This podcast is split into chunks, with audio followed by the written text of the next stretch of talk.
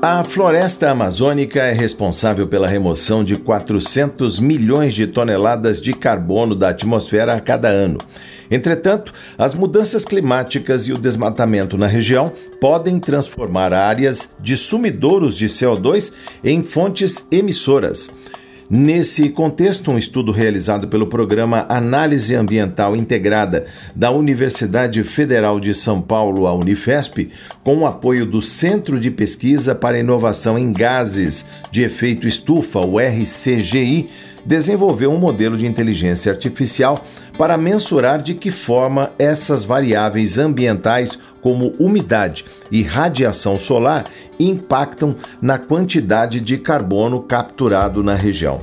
O RCGI é um centro de pesquisa em engenharia constituído por FAPESP e Shell, na Escola Politécnica da Universidade de São Paulo.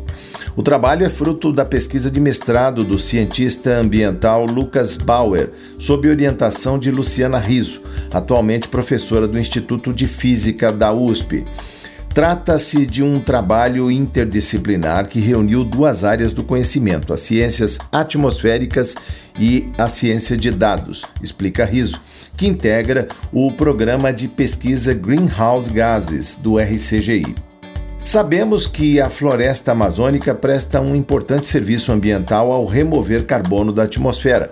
Mas qual seria esse grau de variabilidade, por exemplo, em anos secos ou chuvosos? Foram perguntas assim que nortearam o estudo. Em busca de respostas, Bauer fez um recorte na imensidão da floresta amazônica, que ocupa 7,2 milhões de quilômetros quadrados espalhados em nove países. No caso, o foco do pesquisador foi a Floresta Nacional do Tapajós, no Pará, onde está localizada uma das torres de monitoramento do projeto Experimento de Grande Escala da Biosfera-Atmosfera na Amazônia, desenvolvido desde a década de 1990 pelo governo federal e vinculado ao Instituto Nacional de Pesquisas da Amazônia, o INPA. Com informações da agência FAPESP, Jorge Machado para São Paulo FM.